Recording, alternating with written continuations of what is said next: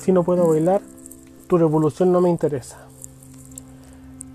Esta frase de Emma Goldman, una escritora activista por allá por el año 1900, eh, le da la bienvenida al capítulo de hoy. Eh, hoy en la mañana desperté y, de hecho, desperté con la música de mi vecino. No tenía nada pensado para el capítulo de hoy. Entonces me despierto con la música y me viene la frase esta me viene, la frase, me viene a la mente esta frase de Emma Goldman si no puedo bailar tu revolución no me interesa y caigo en cuenta de, cómo puedo relacionar la música a la revolución o, a la rebeldía de cierto modo y con esta idea empiezo a armar el capítulo de hoy. Espero que les guste. Gracias por escuchar.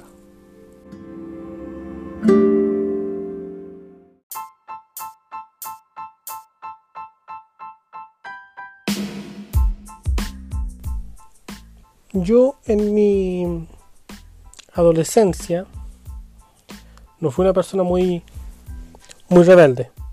Para nada, o sea, nunca tuve estas crisis de rebeldía ni ni nada por el estilo.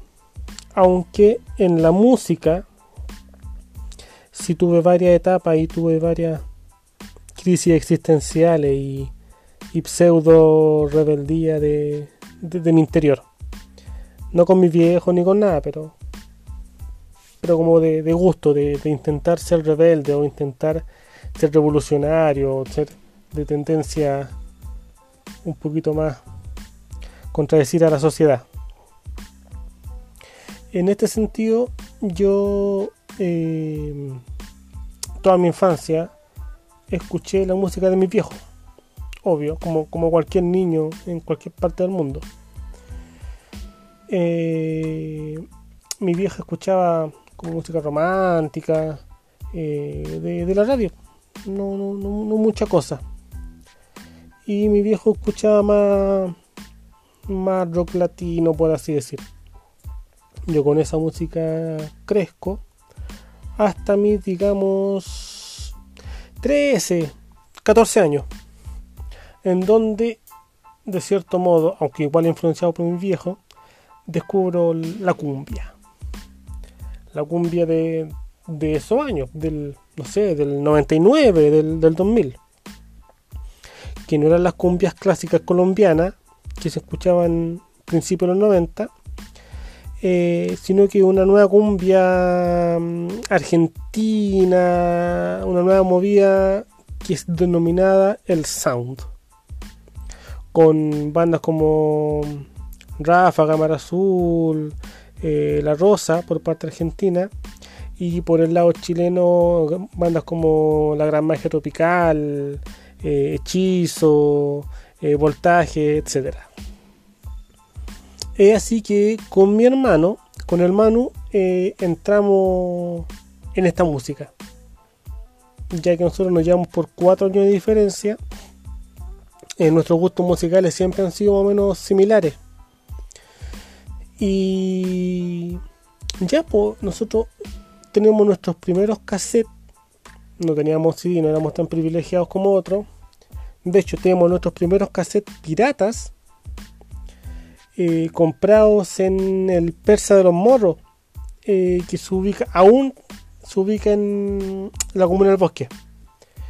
Entonces íbamos a los puestitos de música que tenían CD y cassette y no sé, vendían cassette a Luca, creo yo tenía mi cassette de Ráfaga y creo que el hermano tenía su cassette de la Gran Magia Tropical. Banda que, entre paréntesis, eh, fuera de la Pintana. La Pintana y el Bosque. Entonces, como el líder de la banda, el que los formó, eh, era de la población 6 de Mayo, población vecina a Pablo de Roca, que era donde nosotros vivíamos. Y uno de los guardaespaldas de la banda eh, era mi tío, mi tío Carlos. Entonces hay un dato al margen, un dato curioso. ¿Qué pasa? Que con el Manu teníamos una pseudo rivalidad en, la música. Porque a mí me gustaba mucho Ráfaga y al hermano le gustaba mucho la gran magia tropical. Entonces el hermano se enojaba, como yo era mayor, como que ponía un poco más de música en la casa. Entonces, eh, que pucha, que acá escuchan puro ráfaga, po. Y, y, los vecinos van a pensar que acá solo nos gusta ráfaga. Y claro, porque quería escuchar la gran magia, que era su banda favorita, allá en el 99, en el 2000. Con, este gusto musical yo entro al liceo, a primero medio. Y me encuentro con una generación, con mis compañeros, que, claro, tenían gustos similares, porque era la, la onda de la sociedad en, en, esos años, era como lo que estaba de moda. Por lo que entramos bien y como que congeniamos en ese sentido. Ahí yo me encuentro con el Andy. El Andy que era un compañero que se sentaba conmigo, pero que tenía el privilegio de tener personal estéreo con cassette. No, aún no, o sea, yo creo que sí existían los Discman, pero nosotros no teníamos el poder económico para, ni yo ni mis compañeros, para, para tener uno. Era, era plata para esos años. Tener un Discman, buff, no cualquiera. Entonces, claro, el Andy tenía su personal, eh, se estaba conmigo, entonces escuchábamos juntos. Y sí, pues escuchábamos cumbia y, este tipo de, de música. Eh, como les digo, esto es como de los 13 a los 15, más o menos, con este tipo de música. Llega entonces aproximadamente 16, en donde yo me encuentro con el disco Unplugged para la MTV de Alejandro Sanz. Esto como que vaya. Qué buen disco, aún, aún lo creo. Un muy buen disco, un gran un gran concierto con una temática totalmente distinta. No era, obviamente no era bailable, no, es cumbia. Y, me gustó. Y, esto fue la puerta de entrada para como la onda romántica. Que tuve, como les digo, aprox a mi 16. Entonces era bastante de Alejandro Sanz, eh, un poco ahí de, de Shakira de esos años, pero la Shakira morena no, no la que se apoderó el, reggaetón de ella, no la de hoy. Eh, y vaya interesante cambio que, tuve. En esos años mi, mi look, mi look, eh, mi vestimenta era como medio, medio flight en esos años, o lo que se consideraba flight, que eran jeans anchos, con algún mono en, estampado o bordado en la pierna. Eh, ojalá y que por el costado del jeans eh, tuviera cierre para que fueran más anchos. Alguna camisa como media de seda o si no, eh, ropa deportiva, pero ancha. Esa era como la onda que yo tenía, que no le paraba mucha importancia, pero, pero era, era la onda. Termina este, este año y yo en paralelo a, mis 15 entré a la iglesia, a la iglesia católica porque me quería confirmar. Entonces mi, era la preparación de dos años. Entonces esos dos años yo me preparé y me confirmé. Eso no tuvo mayor influencia en mí en el sentido musical. Ya no llegó gente nueva con gustos musicales ni nada, no. Yo termino mi confirmación y el año siguiente eh, sigo en la iglesia, pero como ya trabajando dentro es ahí que conozco al Lalo, que fue una persona que influyó mucho eh, musicalmente en mi vida y bueno, un, gran amigo en muchos años, en muchos años. Eh, llega el Lalo, que Lalo era como rockero, era como metalero, no, no era rockero, no era metalero, era agro. ¿Qué es el agro? El agro metal, es como, bueno, la palabra lo dice, metal agresivo. Entonces yo recuerdo que la primera banda que llega a, mis oídos es Linkin Park. No me acuerdo por qué, pero llega un, disco a mis manos. Asumo que es de sus primeros discos, pues el Hybrid Teórico, el Meteora, no, no, no, no lo sé. Y como que yo lo escucho y que, vaya, ¿qué es esto? Como poderoso, es como que tiene energía, como que te transmite algo. Y en paralelo yo tenía un compañero que era el Guillermo, que era como medio metalero en, el curso. Y él me, me, empieza a conversar de todo este tipo de música nueva para mí, que tenía años ya sonando. Y vaya, y yo, claro, le abro la puerta a este tipo de música para que, que entre en mi vida. Entonces yo, fanático, pero en esos años fanático de Korn, que era como, según yo, la mejor banda que pisa la tierra. Y en la iglesia éramos un grupo de amigos que éramos todos agros. ¿Ya? Pero agros pendejos. Entonces, cada uno se creía el líder de una de las bandas de, la movida. Entonces, el Lalo, el Lalo eh, se creía Wayne Static de Static X. El Brian se creía Cory Taylor de Slipknot. Eh, estaba también Juan Pablo, que se creía Chino Moreno, de Deftones. Y yo, obviamente, me creía Jonathan David de, de Korn. Unos pendejos jugando a ser el frontman de una banda. Eh, pero vaya que, bien la pasamos. Esto empieza como a mis 17, yo ya estando en cuarto medio diría que hasta mis 20. Y más o menos hasta por ahí duro, duro. yo solamente escuchaba agrometal. No había cabida para otro tipo de música en mi vida porque toda la otra música apestaba.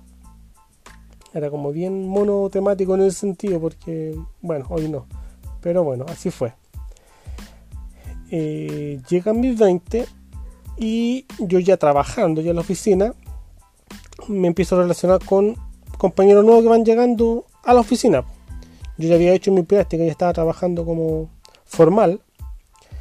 Y me encuentro con el Seba. El Seba y el Carlos. Que el Seba, ¿qué es eso? Britpop. Y el Carlos igual era como la misma onda. Y me muestran esta música. Que el Britpop diríamos que es como la evolución de los Beatles llevado a la música de la época.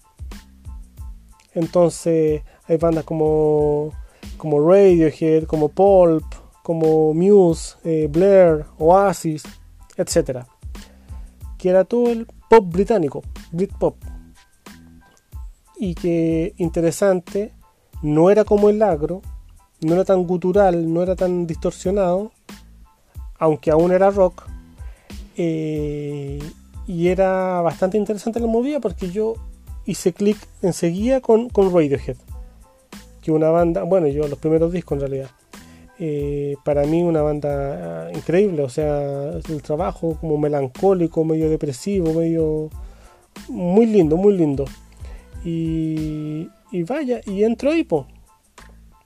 Entonces, si mi primer look era medio flight con jeans y zapatilla ancha y y camisas de seda, lo cambio radicalmente cuando era agrometal.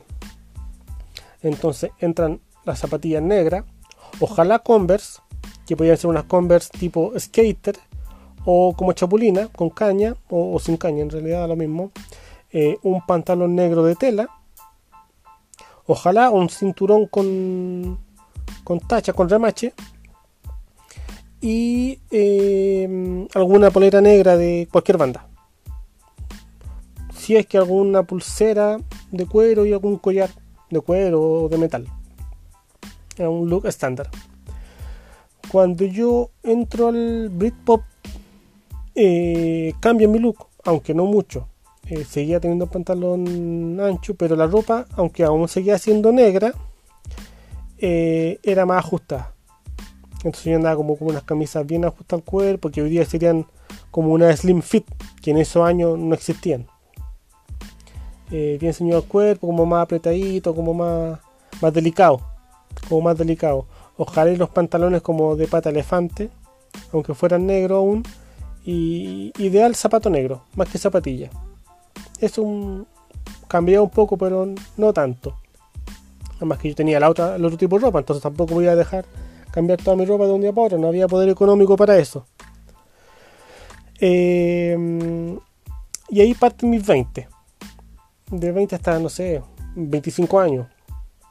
Entonces llega un punto en donde yo tenía que decidir si ser Britpop o agro, porque como que no podía hacer las dos cosas, no podía escuchar los dos tipos de música, como que era una tradición tontera, pero en mi cabeza no e-, era así. Entonces yo ya, lo siento, agro metal, no te puedo escuchar más. Y me acuerdo que pongo un, un disco de Korn, como ya, esta va a ser la última vez que escuche esta música. Eh, y bueno, como que ya me despido del agro metal. Ahora soy Britpop. Y mm, bueno, así pasan un par de años y después ya empecé a escuchar como de todo, pero solo rock. Como que no había cabida para otro tipo de música. Hasta Prox, mis 25, 26 años a lo, a lo mejor, en donde a través de mi esposa, que aún creo que no estábamos casados, eh, yo vuelvo a la cumbia, que fue con lo que partió todo mi, mi nacimiento musical. Vuelvo a la cumbia, eh, pero es otra cumbia, es una, es una nueva cumbia. Eh, es una cumbia con rock, es una cumbia con ska, cumbia con, con reggae, como hip hop.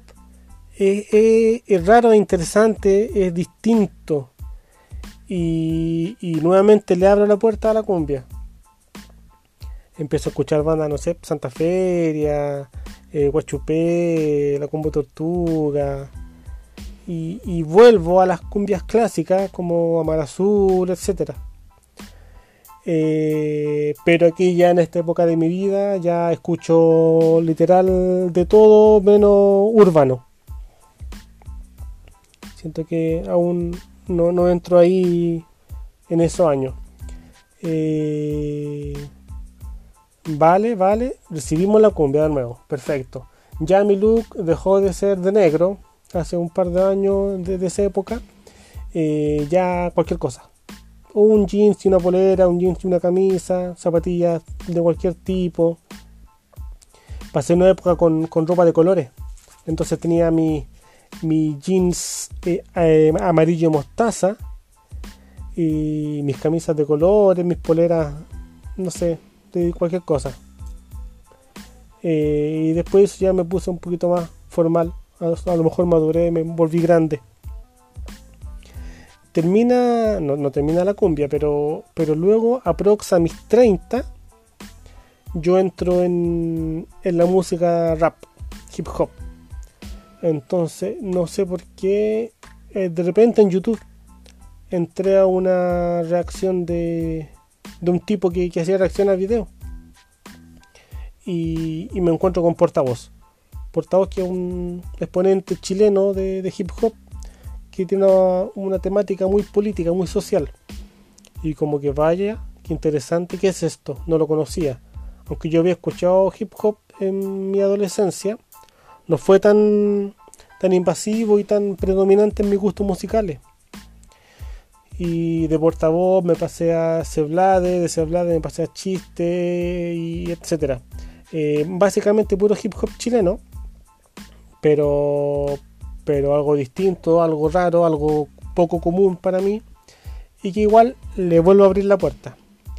Eh, hoy en día ya, ya no tengo una estructura musical, sí el rock predomina mucho, en, mi día a día. Yo diría que quizás todos los días escucho rock, pero ahora nuevamente influenciado por esta vez por mis compañeros venezolanos, eh, sí le abro un poco más la puerta, por ejemplo, a la salsa. Que antes para mí la salsa no, no era la gran cosa, yo, o sea, podía distinguir ahí, no sé, el Gran Varón, eh, Celia Cruz, no sé, no mucho más, Milo Ruiz. Eh, pero hoy sí tengo como otro oído, si se puede decir, con, la salsa, que siento que tiene otro valor y que, no lo había notado sino hasta, hasta ahora. Eh, hoy en día ya escucho de todo, de todo, de todo, de todo. Eh, hip hop, eh, reggae, rock, pop, balada, no sé. Hasta tango te puedo escuchar, me da lo mismo. El trap y el reggaeton no sé, lo escucho con, mi esposa cuando ella lo pone, pero, pero no por gusto personal, aunque no, no, me, no me molesta.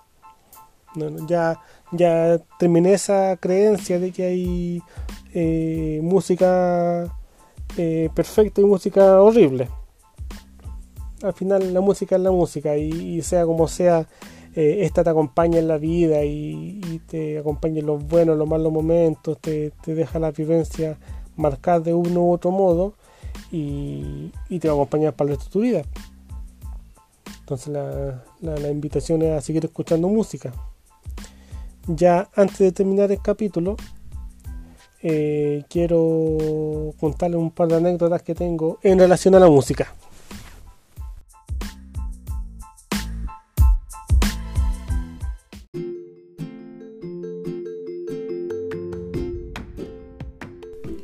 Ya. El primero de los relatos tiene relación con mi primer concierto. Eh, mi primer concierto se remonta al año 2005. 28 eh, de septiembre del 2005. Eh, yo voy a ver a Slipknot, que es una banda agro metal que, que, que escuché en esos años. Eh, a través de un compañero del liceo, aunque ya no estábamos en el liceo, yo recibí la entrada creo que él tenía una y no iba a ir o no le gustaba o algo así. Y me la vendió más barata. No me acuerdo muy bien. Cuenta que yo me hago de la entrada y eh, justamente un amigo de la iglesia también iba que era que era Jairo. Eh, fuimos al velódromo del Estadio Nacional. Eh, llegamos llegamos a la, a la galería aunque era todo liberado, no había, no había sectores por tipo de entrada. Eh, llegamos a la galería y eh, empieza, empieza el show. Eh, empiezan con una banda chilena, creo que era Red Chocolate, que era una banda agro nacional. Y ya lo escuchamos de la galería, todo normal. Y después ya bajamos, bajamos a la cancha. y sale la banda, sale la banda, sale Slipknot, y si ustedes lo buscan son unos monos con máscara y un terrerío infernal. Pero ahí estábamos nosotros. A ser sincero, eh, yo no la pasé bien. Eh, había mucha gente, te empujaban, te pegaban, te tiraban para allá, te tiraban para acá y, yo no sabía cómo lidiar con eso.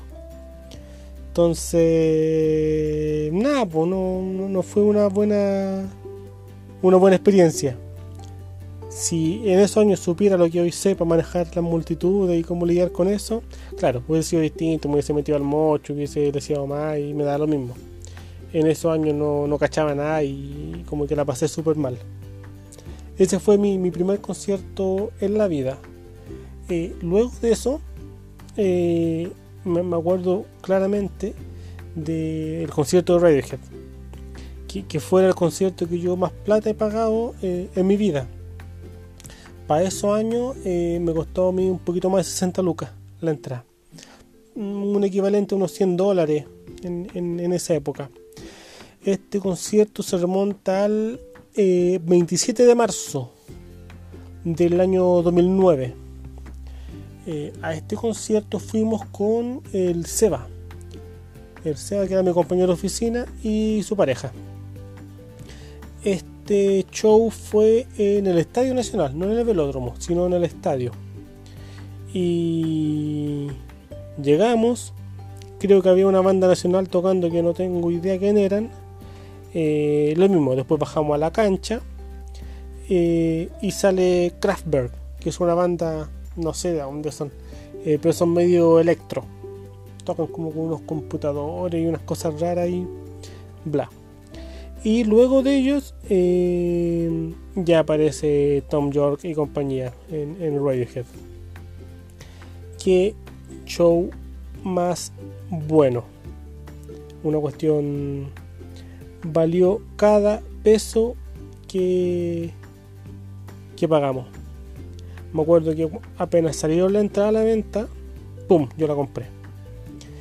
Y las entradas se, se agotaron entonces Radiohead anuncia un segundo show de antes. Entonces, como que los que no eran tan fans lo escucharon primero que los que sí eran fans. Era lo que yo pensaba. Ya da lo mismo. Bueno, al final fuimos al, segundo show, que, que, en un principio era el único, pero qué buen concierto. Yo estaba transpirado, pero transpirado, transpirado hasta, hasta el trasero. No, no, no, en mi vida había sudado tanto. Saltar, cantar, bailar, gritar, buf. Eh, todo, todo, boté todas las tensiones, boté todo, todo, todo, todo. Eh, como les digo, este concierto fue el 27 de marzo del año 2009.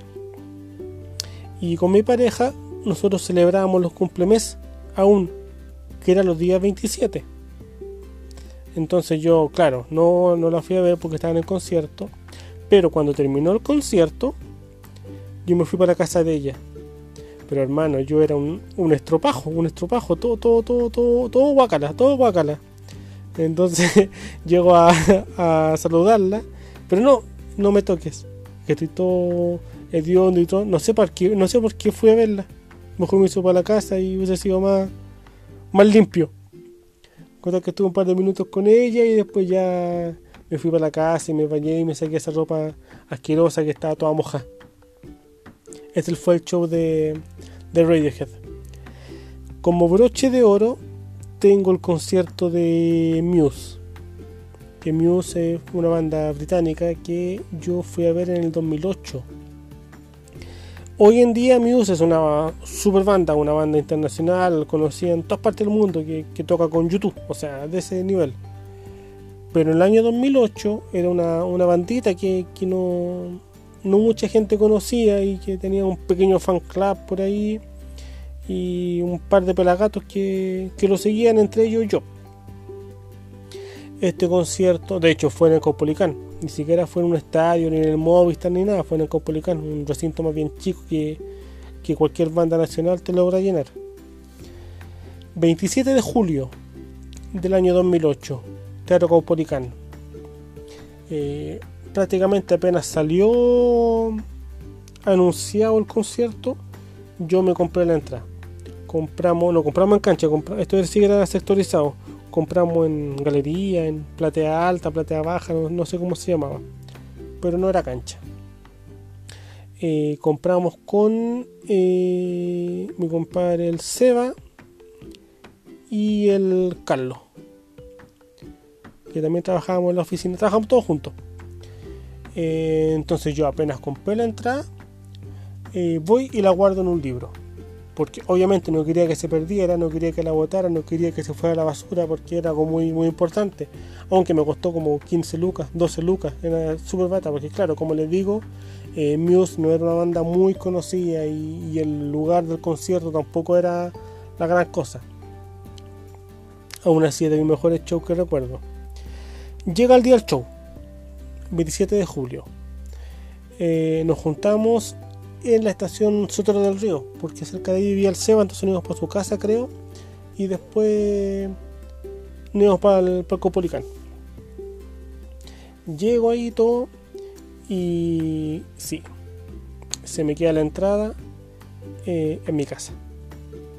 Mierda, ya no, no podía volver, ya estaba fuera del tiempo, no, no, la angustia, no, terrible, terrible, terrible. Entonces voy y llamo a mi mamá, que se me quedó la entrada, que qué podíamos hacer, Y eh, mi hermano me salva de la campana, el Manu. Se fue para allá, me llevó a la entrada, la recibo y logré librar de la situación. Al final, em, no sé si por ese mismo motivo o por otro, no recuerdo bien, pero em, llegamos tarde al show, ya había empezado. Llegamos, no había nadie en la calle, estaban los guardias nomás ahí en la puerta. Y chiquillos, chiquillos, empezó el show, pasen, pasen, pasen. Nos hacen pasar. Eh, entramos, nos ubicamos por ahí y ya no nos queda más que, disfrutar el, show. Entonces, todo el show espectacular, o sea, nada que decir, pero claro, nos perdimos la primera canción, que era Newborn, que es como un himno de la banda nada que hacer. Termina el show y nos vamos. Y, antes de entrar al, al, teatro, nos dieron unos flyers para una fiesta post-show. Que iba a haber una discoteca, creo que en Recoleta, no estoy seguro en dónde era. Da lo mismo. Eh, y esta fiesta post-show, como que, vamos, mm, ya vamos, ¿qué tanto? Eh, fuimos para allá y no, nada que ver, o sea, la música nada que ver con, la, con el estilo. Eh, no había mucha gente, como que estaba fome. Mm, no, no pasa nada. Tuvimos un rato ahí y como que no sé qué, vámonos, ya vámonos, vámonos. Vamos bajando la, la escalera de la discoteca y en contra nuestra, eh, subiendo la escalera, pasa el bajista y el baterista de la banda. Nosotros así como, loco, ¿son ellos? Sí, son ellos. ¿En serio? Sí, sí, son ellos. Ya, nos devolvimos. Y entraron como al VIP de la discoteca. Entonces, como que lo esperamos fuera. Tuvieron un rato ahí, cacharon que la fiesta no, no, no servía nada, no valía nada. Y, y salen. Y los conocimos. Como que, bueno, no es que hablamos con ellos, pero le pedimos una foto les pedí una foto y, accedieron. Entonces nos sacamos la foto con el bajista, el baterista, el Seba y yo. Foto que hasta el día de hoy eh, atesoro dentro de mis cosas. Esas son las tres las tres anécdotas que, quería contarles que, giran en torno a la música y a mis vivencias con ella.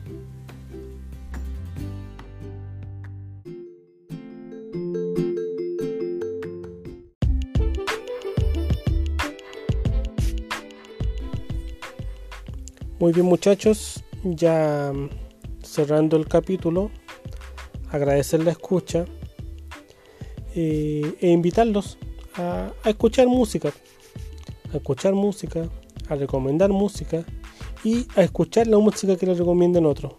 Porque cuando alguien te recomienda eh, algo para escuchar, es porque a esa persona le gustó y siente la necesidad de, compartirlo contigo. Entonces, a lo menos da, da esa oportunidad. Eh, espero les haya gustado este capítulo de Relatos de mi niño interior. Eh, los invito a dejar sus comentarios en, mi Instagram, migue.saldana.n. Eh, será hasta la próxima semana. Nos vemos. Chau.